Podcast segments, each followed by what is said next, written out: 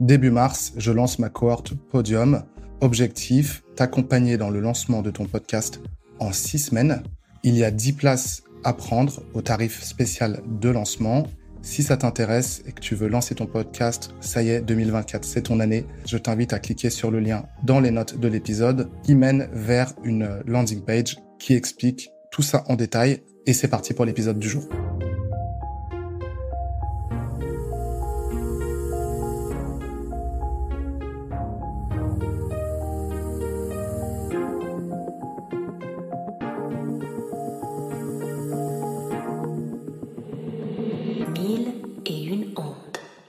Le podcast qui parle de podcast, de marque, d'identité sonore pour que tu te démarques dans un océan digital de centaines de flux. La mille et unième monde, c'est la tienne et elle compte. Je suis Wesley, ton hôte, et je t'accompagne. On parle de concept, production, promotion, ligne éditoriale et musique de marque. C'est parti, prends une inspiration.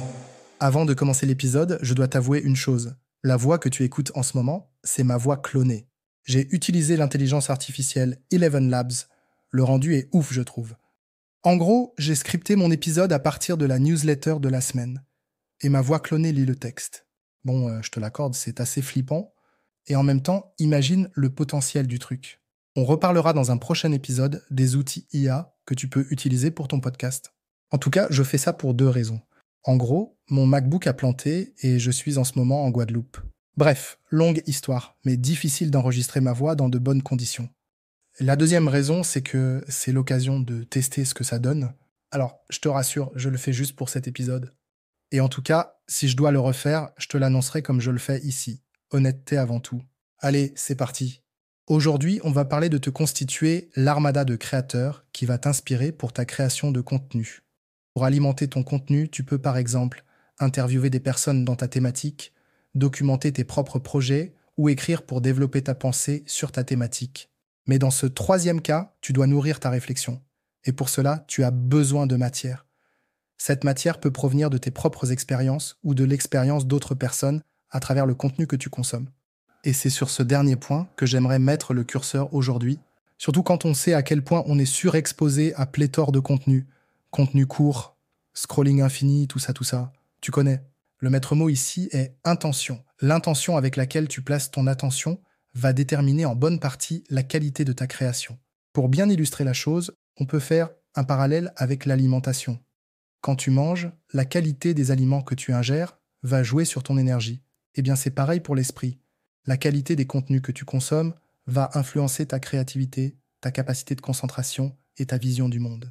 Alors bien sûr, c'est ok de scroller sur LinkedIn, sur TikTok, ou de binge-watcher une série Netflix, tout comme c'est ok d'aller au fast-food mais selon moi c'est quand même important de le faire en conscience pour ne pas que ça devienne le mode par défaut. C'est là que se trouve la différence entre consommation passive et consommation active. Bon, maintenant on va parler de ton armada de créateurs. Quelles sont les personnes qui t'inspirent le plus pour ta création de contenu en ce moment? Créateurs de l'esprit, entrepreneurs, sportifs, humoristes et même tes proches. En vrai, tu peux trouver des sources d'inspiration partout autour de toi. Si je devais te donner mes trois inspirations du moment, je choisirais Danko, Flavie Prévost et Inz. Ça s'écrit H-I-N-D-Z. On commence par Danko. Il explore le potentiel humain, le futur du travail et la création d'un lifestyle sur mesure. Podcast, YouTube, newsletter, blog, livre, il utilise tous les canaux à sa disposition pour insuffler son message. Danko, pour info, ça s'écrit K-O-E. Ma deuxième créatrice du moment, c'est Flavie Prévost. Flavie Prévost est l'une des grandes figures du solopreneuriat en France. Elle aide les freelances à devenir des solopreneurs rentables, scalables et durables. Elle s'est fait connaître grâce à son podcast Le Board, dans lequel elle applique d'ailleurs cette idée de s'entourer d'une armada de mentors. Et je kiffe la façon dont elle allie pragmatisme et coolitude. J'ai rejoint son incubateur solopreneur pour développer mon activité, et mon troisième créateur favori du moment, c'est Inze. Il a créé sa communauté dans laquelle il propose des expériences guidées et des podcasts exclusifs pour s'élever et s'épanouir. Un endroit où créativité, art et bien-être se rencontrent. Franchement, j'adore la vibe qui se dégage de ce mec. Il est hyper calme et ancré. Dès que j'ai besoin d'inspiration et de détente, bah, je vais regarder une de ses vidéos ou écouter l'un de ses podcasts. Même sa philosophie. Ça invite à lâcher prise et à prendre de la hauteur. Voilà, c'est mon top 3 du moment, même si bien sûr ça va être amené à changer dans le futur. Allez, si ça t'inspire, je te propose trois petites actions pour cette semaine. Première action. Note les noms des trois mentors de ton armada de créateurs du moment et pourquoi ces personnes t'inspirent. Deuxième action. Prends conscience des contenus que tu consommes par défaut, filtre les personnes que tu suis, désabonne-toi ou désinstalle des applis si nécessaire. Et troisième action. Quand tu découvres le contenu d'un nouveau créateur ou d'une nouvelle créatrice, demande-toi ce que ça t'apporte réellement pour toi et ton business. Voilà, c'est tout pour aujourd'hui. C'était court et un peu spécial aujourd'hui avec cette voix clonée, mais de mon côté, je trouve ça cool d'expérimenter. Merci d'avoir écouté cet épisode, abonne-toi au podcast et je te retrouve la semaine prochaine pour l'épisode suivant.